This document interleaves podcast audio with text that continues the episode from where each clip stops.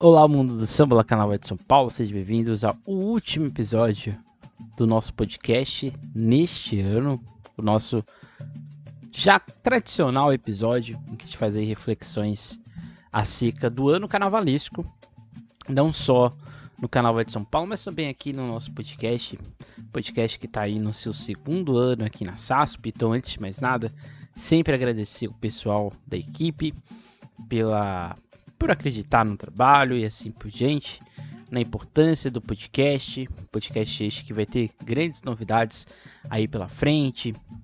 A gente vai ter o né, do, do nosso um dos nossos episódios que se desdobrou em outras várias coisas que a gente vai explicar aqui ao longo do, do, nosso, do nosso episódio. Mas o fato é que, antes de mais nada, sempre agradecer o pessoal do SASP, independente do que aconteça, seja no hoje, no presente, no futuro já desde sempre agradecer pelo espaço aqui no YouTube, em outras partes também aqui do canal. É isso. Então, antes de mais nada, deixe de seguir a SAS pelas suas redes sociais, Facebook, Twitter, Instagram, aqui no YouTube. Deixe de curtir, comentar este vídeo e também de seguir a SASP para ter informações aí, principalmente, né? Nos últimos anos a gente tem, nos últimos meses que vai ter sido postado foram exatamente a, os sambas eleitos, né? Os sambas escolhidos. Mas é isso, né? Então fica aí sempre aí o convite, ok? Bem, hoje o nosso episódio, para quem já acompanha o nosso podcast, o nosso episódio, sempre que a gente está no final do ano, a gente faz aqui um balanço das coisas que aconteceram. E foi um carnaval bastante, se assim podemos falar, bastante turbulento esse carnaval que a gente teve de 2022. Carnaval esse que começou no final de 2020, né? Lá com a Águia de Ouro campeã, toda aquela euforia, primeiro campeonato da escola. Mas aí passou as semanas, é, a pandemia, que na época ainda não era esse nome, mas a Covid chegou e ela chegou chegando de fato, né? E a gente teve várias questões ao longo dos meses, as escolas se mobilizando, entendendo, a gente também tentando entender o que estava acontecendo ao nosso redor, mas o fato é que a pandemia se estendeu né, no seu período ali de maior complicação, que foi aquele, aquela época que não tinha vacina e tudo mais, e foi assim, né? Foi se estendendo, foi, foi acontecendo as coisas, e o carnaval chegou, no caso que já era esperado, né? 2021 a gente não teve desfiles, e a gente ficou 2021 inteiro naquela ansiedade de ter o processo de vacinação, que ele chegou. Aí ficou aquele clima né, de otimismo, né? Tanto é que o slogan do, da liga na época era o carnaval da virada, né? O carnaval queria, é, vamos dizer assim, remodificar o que já tinha acontecido, o que tinha passado. Só que aí veio a Omicron, toda aquela questão, toda aquela tensão, será que a pandemia iria voltar? Né? Não voltar que ela ainda existe, né? Mas ficar mais agressiva, mais severa.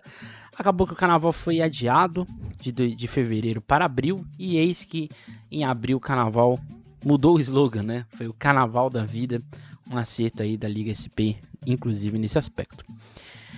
Quando a gente fala que é um carnaval nesses meses sem fim, né, e com muitas narrativas, acho que essas narrativas elas acontecem muito mais pela essa questão.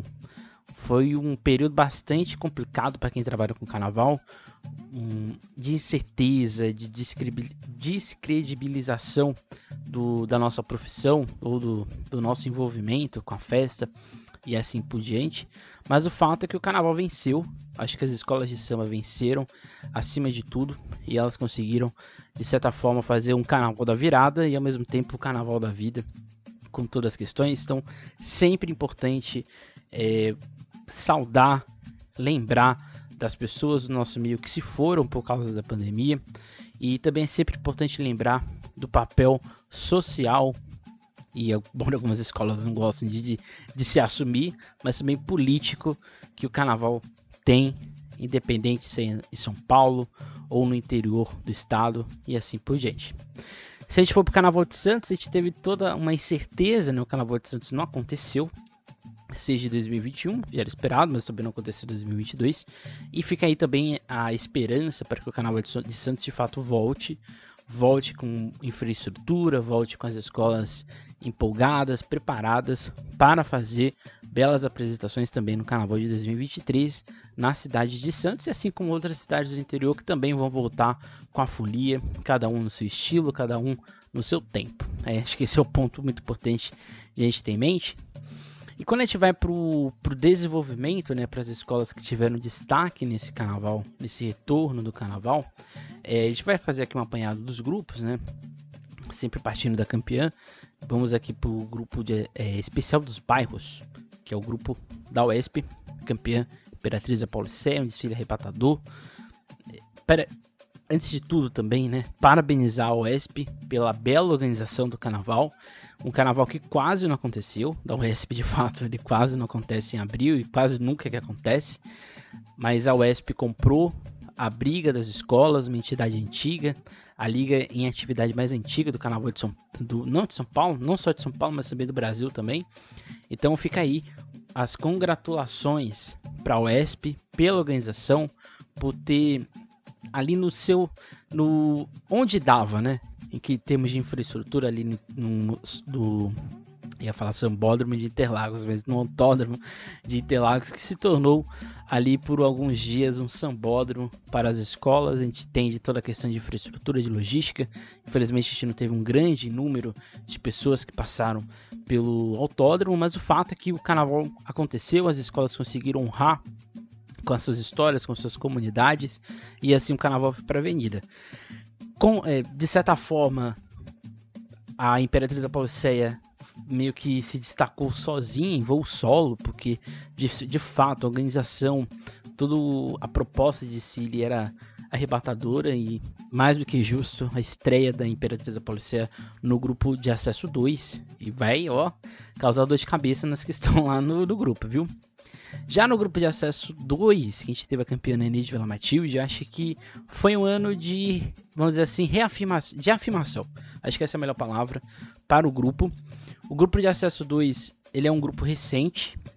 Era um grupo meu patinho feio, tanto da Liga quanto da UESP, porque era um carnaval de bairro da UESP, mas que acontecia no Sambódromo, né? Então ficava aquela, aquela sensação de que o investimento às vezes não era o, o real, ou o investimento que chegava não era compatível com a questão de infraestrutura, porque essas escolas tinham que subir para o grupo de acesso e assim competir ou tentar competir com as escolas da liga.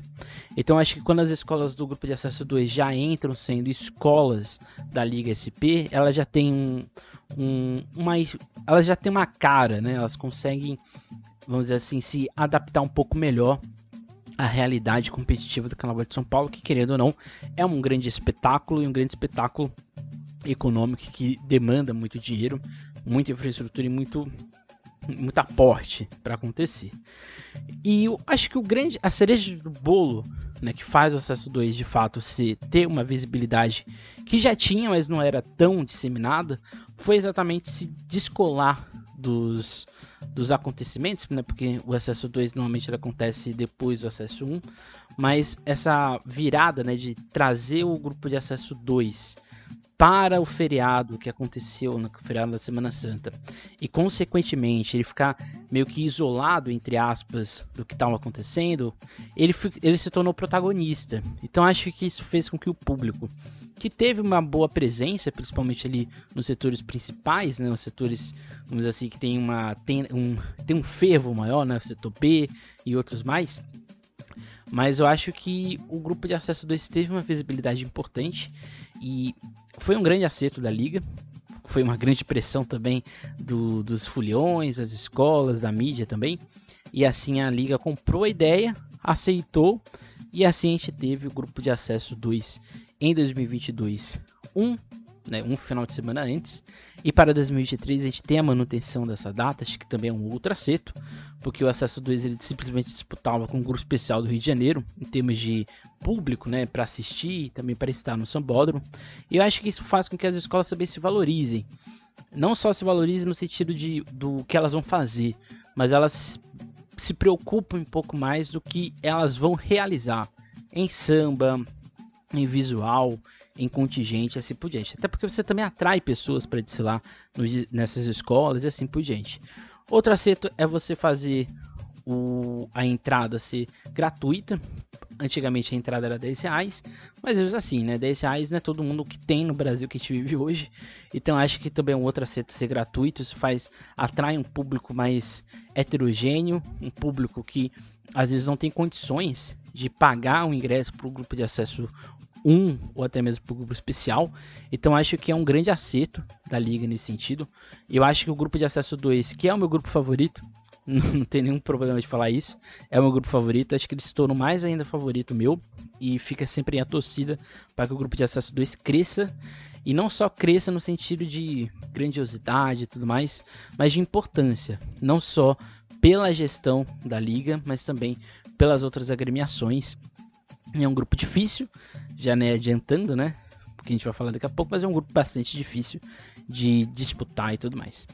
O grupo de acesso 1, que novamente roubou a cena, e é não só por causa da campeã Estrela do Terceiro Milênio, que talvez tenha sido o grande descido do Carnaval de São Paulo desse ano de 2022, mas eu acho que estrela, o grupo de acesso 1 ele se mostrou novamente muito competitivo. E esse ano foi competitivo de fato no sentido do, das escolas que subiram, mas também nas outras que poderiam, né, é, por exemplo, acho que o, o top 5 do grupo de acesso 1 facilmente poderia estar desfilando no grupo especial sem nenhum problema, mas eu acho que o grupo de acesso 1 novamente mostrou a sua competitividade. Eu acho que esse esse esse duplete, né, Independente Tricolor e Estrela do Terceiro Milênio, de fato, estavam um pouco a, um, uns dedos à frente das demais, mas de certa forma a gente viu grandes desfiles no grupo de acesso um com uma reestreia do Morro da Casa Verde, com uma dignidade, com uma grandiosidade que o grupo pede. A gente viu ali uma camisa verde e branco se reestruturando, quem sabe até mesmo renascendo para um, um novo, uma nova perspectiva de se entender no canal de São Paulo. A gente viu Pérola Negra e outras várias escolas. Infelizmente teve o rebaixamento do, da Leandro de, de Itaquera, mas querendo ou não, de certa forma, a escola infelizmente não seguiu o que o, o padrão hoje exige, né? Um visual que tem ali coesão, toda uma, uma organização bem regulamentar, mas infelizmente tem que ter. Então acho que isso fez com a Leandro infelizmente rebaixasse. Mas fiquei a questão de um grupo que é competitivo e qualquer erro de organização, de infraestrutura, no desfile, com carro, com fantasia, é penalizado e uma penalidade que pode, no caso do grupo de acesso 1, ter esse desfecho nem sempre interessante, até porque são oito escolas. No caso de 2022 a gente tinha duas subindo e uma caindo, mas aí para 2023 a gente vai ter mudanças, né? E o grupo especial, que é sempre, de certa forma, o grupo mais que tem maior visibilidade, não só para a imprensa, mas também para o público da cidade, também para quem não é da cidade. A gente teve um grupo de, especial que, no meu ponto de vista, ficou um pouco abaixo em relação a 2020, em termos de espetáculo mesmo, até mesmo de enredo, desenvolvimento, até mesmo de samba, de certa forma. Mas eu acho que a gente teve uma campeã justa, embora esteve ali novamente um, um, um, um quadro por empate, então teve ali quatro campeãs, mas ele no critério, no sorteio, acabou que a Mancha Verde foi a mais regular, então parabéns novamente a Mancha Verde. Mas eu, eu não. Acho que ficou um pouco abaixo das minhas expectativas. Eu acho que os outros grupos, da, o acesso 1, o acesso 2, eles conseguiram trazer um pouco mais de, de vamos dizer assim, de carnaval para quem estava assistindo. Então acho que isso ainda falta para o grupo especial. Mas acho que a gente também tem que re relevar para a questão da, da pandemia, para a questão da infraestrutura, da incerteza, no pouco número de componentes que se interessaram de, de desfilar em 2022. Então acho que foi um carnaval de realmente da virada, um carnaval da vida, um carnaval da superação para muitas dessas escolas. Mas eu acho que esse é o ponto num aspecto geral, né? De certa forma, o grupo especial, acho que ainda ele precisaria ter grandes reformulações, seja de estrutura, seja de é, até mesmo de, de perspectiva de enxergar todo o seu a sua importância, a sua magnitude, Mas aí não vem o caso, né? A gente discutiu isso ao longo de todo o nosso, os nossos podcasts, mas eu acho que foi um carnaval bastante importante de afirmação, de reafirmação, de grupos, de escolas. E é isso, né? É esse o ponto que eu acho que a gente tem que relevar e colocar como, como um aspecto importante. A gente tem aqui alguns tópicos que eu acho que são interessantes para a gente pensar. Esse carnaval que teve, o carnaval que virá, acho que os ensaios técnicos desse ano ele, só o fato de eles acontecerem já é uma grande vitória, porque o, o, grande, a grande, o grande temor, a grande questão do que iria acontecer no Carnaval de São Paulo começou com os ensaios técnicos, né? Porque eles iriam começar em janeiro e já pro Carnaval de fevereiro, mas acabou que houve ali aquela, aquele freio por causa da Ômicron e tudo mais.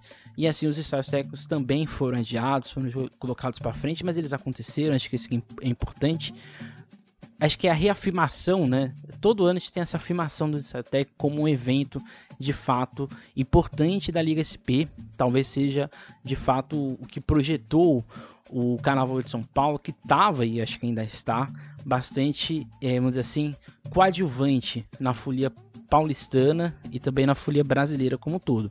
Mas acho que os ensaios técnicos eles conseguiram ser é, um outro eixo de trazer público que às vezes não tem condição de estar no desfile ou tem outros interesses, então você estende o carnaval para fora da data, e isso faz com que você fique ali quase dois meses, né? no caso do no Carnaval de São Paulo são quase 60 dias, de ali de interação do público com o que vai acontecer. Então acho que os ensaios técnicos, eu acho que para 2023, já começando ali depois do Réveillon, vai fazer um sucesso maior e o que eu espero sempre é que esses ensaios se reflitam também nas quadras, né? Porque é para as pessoas também frequentarem as escolas e assim por diante. Mas de certa forma o AMB se torna um ponto mais democrático, né? Às vezes a pessoa não tem condições de ir na quadra ou por outros aspectos, mas fica aí também esse, esse aspecto. A questão da transmissão, acho que tem dois, tem prós e contras aqui, né? Eu acho que em termos de transmissão, por exemplo, do ensaio técnico, infelizmente, talvez por questões financeiras, até mesmo questões de logística, a gente entende, eu até entendo o fato da liga não ter transmitido, até porque, por exemplo, a liga transmite transmitiu, consigo transmitir o, a transmissão 1 e acesso 2. Então acho que, esse, do meu ponto de vista, acho que essa era a prioridade. Até os mini desfiles, né? Você teve ali uma, uma transmissão que teve um problema na gravação, mas ele, ela de certa forma aconteceu.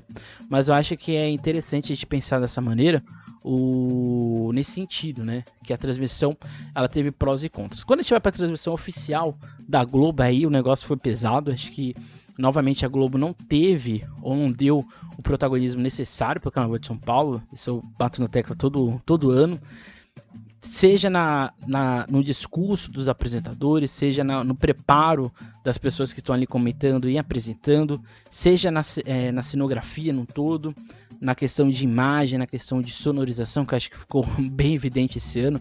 O Carnaval de São Paulo não é tratado como um grande produto da Globo. Então acho que as escolas baterem o pé nisso, cobrarem, exigirem da Globo que ela de fato transmite o Carnaval de São Paulo e não só passe o Carnaval de São Paulo, eu acho que isso é interessante e que sai dessa sensação de que a gente está numa bolha ouvindo pessoas comentando um desfile. Então acho que espero que a Globo corrige isso.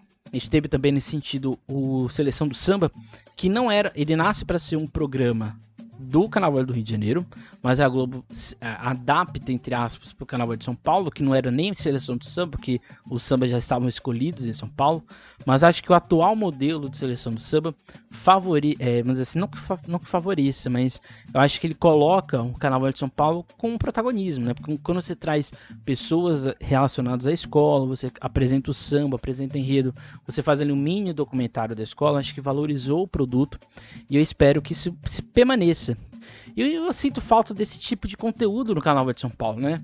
Porque parece que o canal de São Paulo não tem pessoas com histórias ou pessoas com relevância cultural na festa. E quanto mais a gente gere pessoas que façam cultural, a gente vai ter mais interesse do público e pessoas se identificando com a folia e vendo que o Carnaval de São Paulo vai além de ser só uma data festiva e assim por diante. A questão dos mini desfiles, eu bato na mesma tecla, continuo batendo, acho que ele poderia ser dividido em dias Acho que quando você tem tanta escola ali, né, começa ali quase duas horas, termina sete, oito horas da manhã do outro dia, É interessante, é, mas eu acho que cansa o público. Às vezes a pessoa quer ver as escolas especial, as escolas do, dos outros grupos, mas às vezes não consegue. Então acho que poderia ser parcelado, poderia ter ali dias e tudo mais, até mesmo para as escolas se prepararem mais, o público interagir um pouco mais com o que está acontecendo, mas de certa forma é um, é, assim, é um modelo patenteado pela Liga SP que ainda bem, né, que os outros, as outras praças de carnaval acompanharam e de certa forma copiaram o que a gente fez.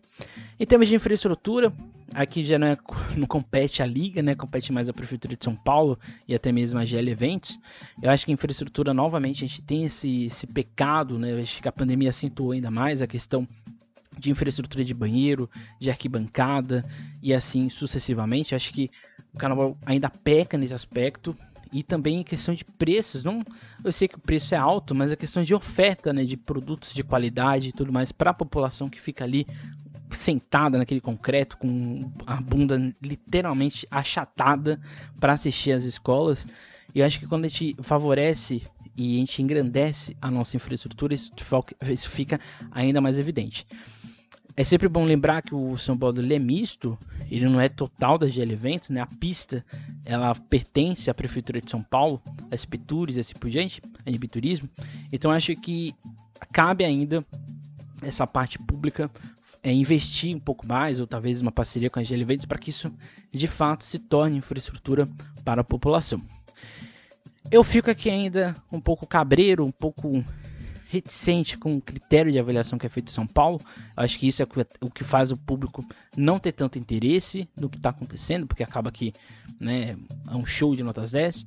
Não estou aqui falando do regulamento, o regulamento ele existe, mas eu acho que o critério de avaliação, acho que deixar o jurado um pouco mais solto, o jurado um pouco mais envolvente com a situação, acho que vai atrair um pouco mais de interesse do público e, de certa forma, você solta as escolas a criarem produtos culturais, que foi vários tópicos aqui que a gente fez no nosso podcast.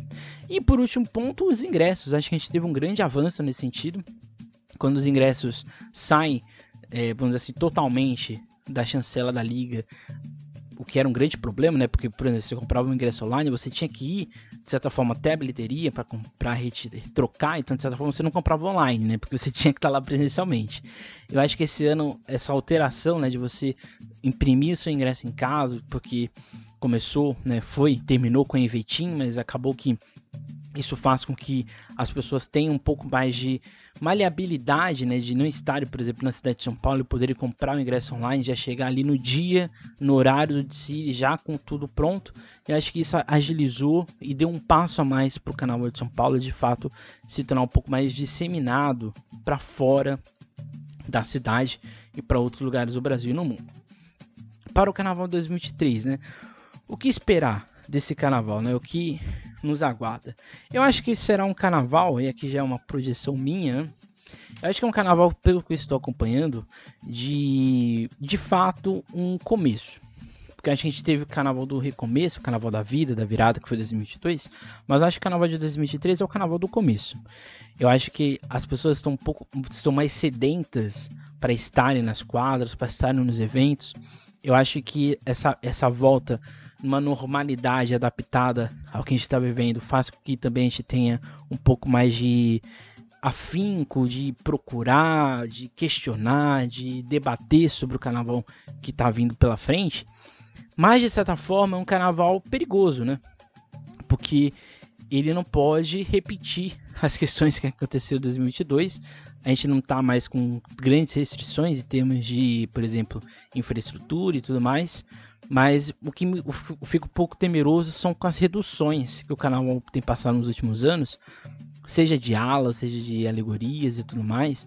Eu acho que isso vai criando precedentes para o carnaval, de certa forma, ficar muito mais empastelado e muito mais no interesse da grande corporação, da grande mídia, que seria a Globo, né, que tem, de certa forma, a detenção dos direitos de transmissão entrando aqui no tópico transmissão, acho que toda essa esse rebuliço que teve da liga bater no pé para ser respeitada pela Globo, de certa forma, porque foi isso que que acabou que acontecendo, acho que foi importante. Eu não sei qual vai ser o resultado prático disso, mas eu acho que, pelo visto, vendo pelo menos pela seleção do samba, a gente pode perceber que o carnaval vai ter um pouco mais de valorização. Não sei se vai ser o que a gente espera em relação ao Globo, mas eu acho que isso aconteça e novamente reforçando e a importância do, do carnaval, da mídia carnavalesca, né? A gente tem vários sites, vários às vezes não são grandes portais, às vezes são pequenos portais que fazem ali cobertura, que vão ali discutindo o carnaval e assim por diante. E é sempre importante, né? Porque o carnaval de São Paulo, ele carece de pessoas que falem dele, e eu acho que quando a gente tem essa disseminação que aconteceu e foi muito importante durante a pandemia desses veículos, isso faz com que as pessoas tenham mais interesse, não só as pessoas do meio, mas pessoas de fora que passam também a compreender o carnaval nas suas diversas perspectivas, essas diversas questões existentes e assim sucessivamente. Vamos então tentar aqui entender o que, que vai acontecer, né? Às vezes você, nossa, qual é a ordem dos desfiles, né? Então vamos lá, dia 11 de fevereiro a gente vai ter a Imperatriz da Pauliceia, Amizade Zona Leste, Brinco da Marquesa, Cidade Líder, Imperador, Urapuru da Moca, Leandro de Itaquera, Unidos Perus, Santa Bárbara, Torcida Jovem Camisa 12 e a Dom Bosco que por algum motivo sempre encerra o carnaval do Acesso 2. O Acesso 2 tem um, um tempero a mais para 2023, que é exatamente a questão de três escolas que caem e duas escolas que sobem. Então, seja, você tem aí 12 escolas, a tendência é que no futuro a gente tenha apenas 10 no grupo de acesso 2, mas o fato é esse. Essa é a grande pegadinha do acesso 2, porque você tem aqui escolas que estão em ascensão, escolas que estão, vamos dizer assim, tentando se estruturar e se fixar no acesso 2 e escolas que estão ali com suas dificuldades, com suas questões que estão acontecendo há um bom tempo, mas que tentam sempre ali matelar para ficar no grupo de acesso 2. Só que antigamente caiu uma. Agora que você tem um, um, inchaço maior das escolas que caem, você cria aí um temor, né? Porque ano que vem a gente vai ter 11 escolas, 2024, e 2025 a gente vai ter, aí no caso, 10 escolas. Então, ou seja, caindo duas, caindo três e subindo duas, você tem aí exatamente uma, uma tentativa de equilíbrio ou para o grupo ficar um pouco mais coeso. Porque de certa forma o acesso 2 ele tem um, um, grande problema, porque antigamente você tem duas escolas, apenas uma sobe, era uma grande questão, né? Porque acaba que as escolas que tem que fazer um as escolas têm que fazer um desfile quase que perfeito, e a gente sabe que é difícil, né? Por várias questões, por vários motivos. Mas eu acho que é o, o grupo de acesso 2 ele vai ser nos últimos anos. Esse sim acho que vai ser mais complicado. Você tem escolas aqui de nome, de peso, de, de várias questões, mas você tem escolas que podem surpreender. E eu acho que fiquem atentos aí à Imperatriz da Policeia, que eu acho que tem tudo para fazer uma estreia apoteótica no Carnaval de São Paulo. Então fica aí a questão. O grupo de acesso 1, que vai ser o encerramento do Carnaval da Liga, da Liga SP, a gente tem Nenê de Vila Matilde, que retorna, a X9, a Camisa, Vai Vai, o Morro, a Colorado, a Pérola e a Mocidade Unida da Moca. Aqui é outra pegadinha, né? Porque aqui o grupo de acesso do, o grupo de acesso 1, ele tem se é, notabilizado por ser bastante equilibrado nos últimos anos.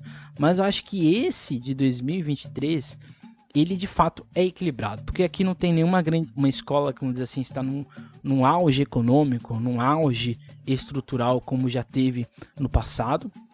E você tem escolas que têm, acho que, no meu ponto de vista, né, estão no nível de estrutura, de entendimento do regulamento bastante coeso. Eu acho que talvez por estar um bom tempo no grupo, no grupo especial e por ter ficado bastante tempo na cidade do samba, na fábrica do samba, acho que a Colorado Brás está um pouquinho à frente, mas assim, um pouquinho, um dedo à frente em termos de infraestrutura. Mas eu acho que essas oito escolas, qualquer uma delas podem subir. Assim como qualquer uma delas pode cair.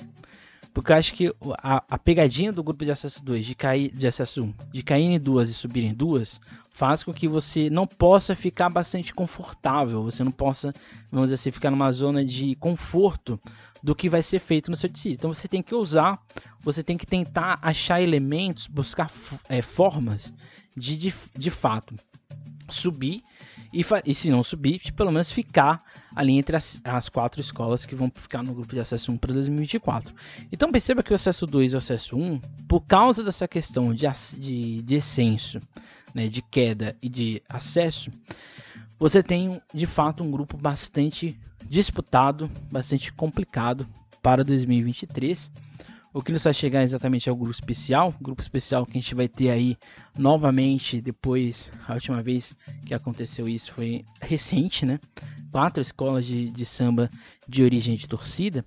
Você tem a reestreia da Independente Tricolor, Tatuapé, Barroca, Vila, Maria, Rosa de Ouro, Tom Maior e a Gaviões da Fiel que encerra a sexta-feira.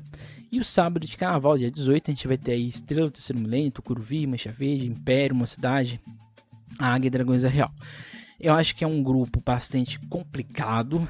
Eu acho que aqui, por mais que a gente fale que é um grupo que tem um equilíbrio, é muito visível quais são as escolas que têm de fato, vamos dizer assim, estão um palmo à frente das outras questões de infraestrutura, questão de poderio econômico, de questão de até mesmo de contingente. A gente tem aqui escolas que estão um palmo à frente. Mas você tem escolas que podem surpreender a qualquer momento. Eu acho que o grupo de especial, por causa do modo como é feito a, o critério de avaliação, que eu acho um desastre, mas é o que é escolhido, né? Isso faz com que haja um equilíbrio que às vezes não é tão equilibrado quanto é, ou quanto aparenta ser, como é, por exemplo, o acesso 1 e o acesso 2. Isso faz que a gente tenha essa falsa sensação de que as coisas estão equilibradas, mas do meu ponto de vista, elas estão longe de estarem equilibradas. Mas eu acho que isso faz com que, em termos de investimento, eu acho que a gente tem um carnaval no grupo especial esse ano bastante interessante de se acompanhar. Eu acho que essa estreia da Estrela do Terceiro Milênio é o desfile que eu mais fico assim no aguardo para ver o que vai acontecer, como a escola vai se comportar, como vai ser toda a infraestrutura da escola que vai lá do, sai lá do Grajaú para vir para o AMB. Mas eu acho que em termos do grupo especial, a gente não vai tocar aqui nos enredos. Eu acho que o que faz eu ficar um pouco, vamos dizer assim, ou nem tanto empolgado com o grupo especial é exatamente os enredos. Eu acho que a gente teve uma queda nos enredos este ano, o que de certa forma interfere nos sambas enredo. Mas eu acho que a gente tem um bom conjunto. Vamos ver o que vai acontecer, vamos ver como, como vai ser o desenvolver dos ensaios técnicos, o acostume com o, os áudios gravados oficiais, no CD e assim por diante. Mas fica aí a questão do grupo especial, espero que seja um grupo competitivo. Muitas escolas saindo da zona de conforto, seja do dia que está desfilando, do horário que está se, tá sendo aconte acontecendo de Cílios, mas acho que vai ser interessante, espero que dê tudo certo, que é isso que, que importa.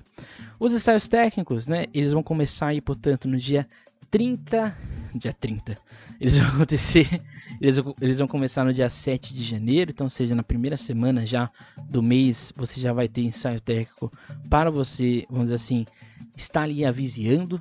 Você tem mais de 68 ensaios divididos né, em 20 dias, né, em 20 momentos ali no AMB.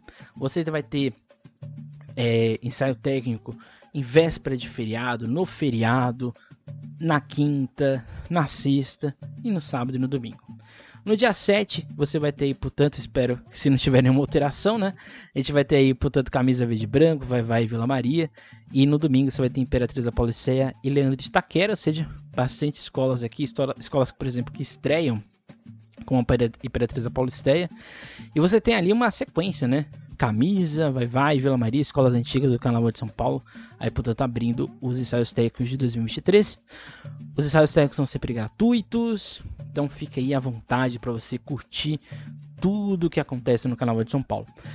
Em termos de ingresso, né, os ingressos já estão sendo vendidos desde o dia 3 de novembro, então, ou seja, já faz aí mais de um mês. Os ingressos eles são vendidos de maneira online pelo clube, clube do ingresso, então é só você acessar o site lá que vai ter o, né, vai passar lá o Carnaval de São Paulo 2023. Ingressos a partir de 90 reais na arquibancada. E assim espalhar, pode comprar ingressos mais caros, mas o ingresso mais barato aí 90 reais a partir de 90 reais. E cadeiras e mesas de pistas, vocês têm, você tem a venda no setor G, B e A, lembrando que esse ano, e é uma tendência para o Carnaval de São Paulo futuro, exatamente, você tem um, um assim, uma diminuição desses setores, são setores que de certa forma tem um sucesso, né, as cadeiras e as mesas, mas a tendência é que esses setores passam a ficar um pouco mais vazios, esvaziados, acho que a tendência é ficar nesses três mesmo, mesmo. E os outros setores se, se tornarem né, camarotes ou até mesmo espaços né, para patrocinadores do Carnaval de São Paulo. Mas você pode comprar de, de maneira física, em breve, acho que também você vai ter a compra vai ter não, vai ter a compra no, no Sambódromo da Embi, mas você já pode comprar aí no Carioca Clube Pinheiros, no endereço na rua Aco Verde, lá em Pinheiros, no caso. Lá está sendo vendidos os ingressos. E também na Galeria do Rock, na loja 255. Também lá estão ocorrendo as vendas dos ingressos. Mas você pode comprar online também. Tem nenhuma taxa, mas você pode comprar online também. Fiquem à vontade. O carnaval está acontecendo. E é isso, né? Esse foi o nosso episódio de hoje, esse episódio que a gente faz um balanço das coisas que aconteceram no carnaval. Esse carnaval foi bastante estranho para mim, foi a primeira vez que eu fiz cobertura de carnaval num, num, site. Não sei se estarei na cobertura de 2023, mas estarei aqui falando dos enredos, falando das expectativas que a gente vai ter pro carnaval desse ano em São Paulo. Digo porque talvez eu não esteja na cobertura, porque eu não gostei mesmo, acho que é um ritmo que não combina comigo, mas eu acho que à medida do possível, a gente vai estar tá trazendo as informações acerca dos enredos, das propostas narrativas, dos desfiles e assim por diante, o ponto artístico do carnaval, como a gente sempre faz aqui no nosso podcast. O podcast esse ano ele teve ali algumas interrupções por causa do carnaval, que ficou parado e assim por diante. Teve idas e voltas, mas para o próximo ano espero que tudo seja um pouco mais normalizado, a gente tenha temporadas regulares. Se vai ser na SASP, eu não sei, mas o que, o que eu posso te afirmar é que o podcast vai continuar existindo até onde ele der e assim por diante. Então esse foi o nosso episódio final deste ano. O carnaval que teve, o carnaval que virá. Boas festas. Até janeiro. A gente vai ter na nosso retorno uma expectativa do que esperar dos enredos, do que esperar dos desfiles, questão ali de sambas enredos, de quesitos. Isso tudo a gente vai discutir em janeiro e fevereiro. E é isso, gente. Até a próxima. Nunca esqueça e nunca deixe de sambar.